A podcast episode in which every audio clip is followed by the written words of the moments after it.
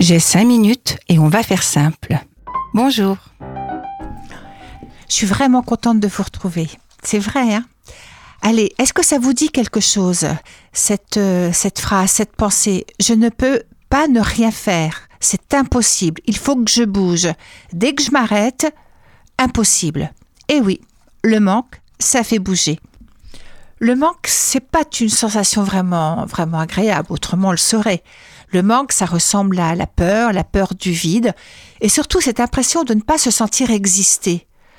La peur de ne pas exister et que la vie passe sans nous. Et oui, il faut bien l'avouer, cette impression-là, ça fait bouger, remuer dans tous les sens. Moi, pour ma part, je connais bien parce que j'ai couru le monde dans un sens, puis dans un autre.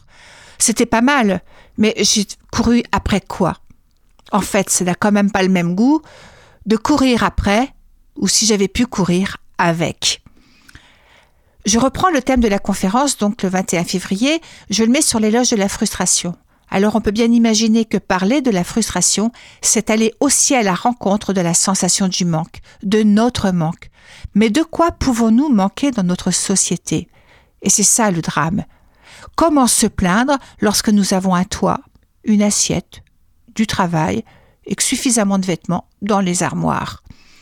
On voit bien, les besoins primordiaux sont remplis. Alors, comment expliquer la multiplication des dépendances? Sous toutes les formes, drogue illicite, drogue licite, pharmaco, alcool, pétard, dépendance affective, et toutes ces dépendances qui ne se voient pas non plus. Le manque nous maintient dans une position aliénante. Je rappelle que aliénante, c'est s'aliéner, et ça veut dire, écoutez bien, se vendre, donner sa vie à quelqu'un, se transférer sur quelqu'un d'autre ou sur quelque chose. En fait, c'est un peu comme vendre son âme au diable.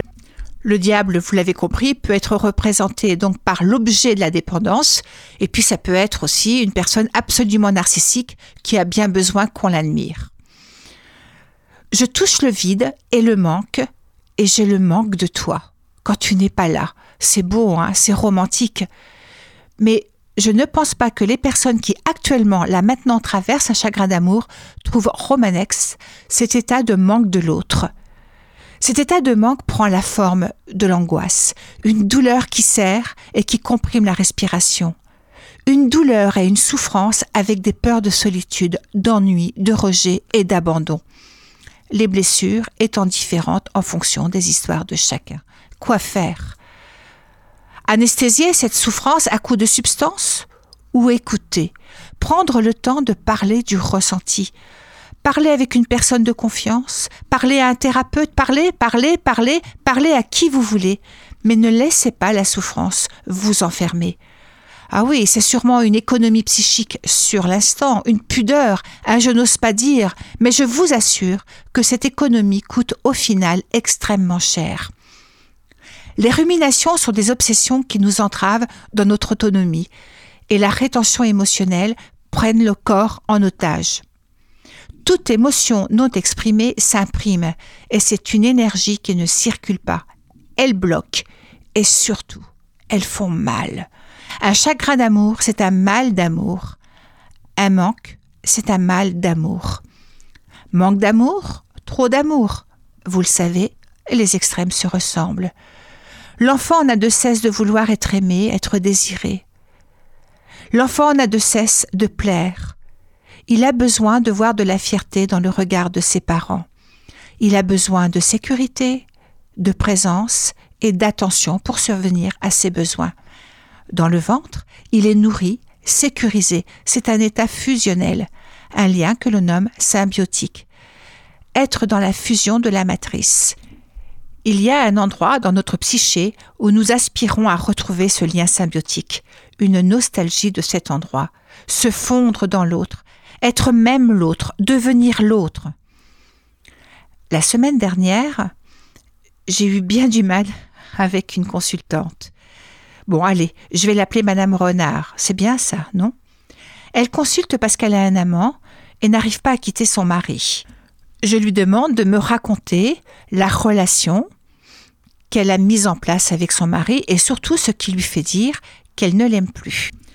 J'ai toujours été tout pour lui et lui, Il était tout pour moi. Je vous assure que si vous me connaissez, c'est à ce moment en général où je m'accroche à mon fauteuil. Elle me dit qu'on ne faisait rien l'un sans l'autre, qu'on était dans une complicité extraordinaire. Donc je lui dis tout simplement que cela se nomme de la fusion et que souvent dans la fusion il y a de la confusion. Elle me regarde d'une façon assez euh, affirmative, mais madame, c'est comme ça qu'on aime, l'amour c'est comme ça. Bon, je suis pas là pour être d'accord ou pas d'accord. J'écoute. Je lui dis simplement, vous savez, quand on aime dans la fusion, ça fait 1 plus 1 égale 1.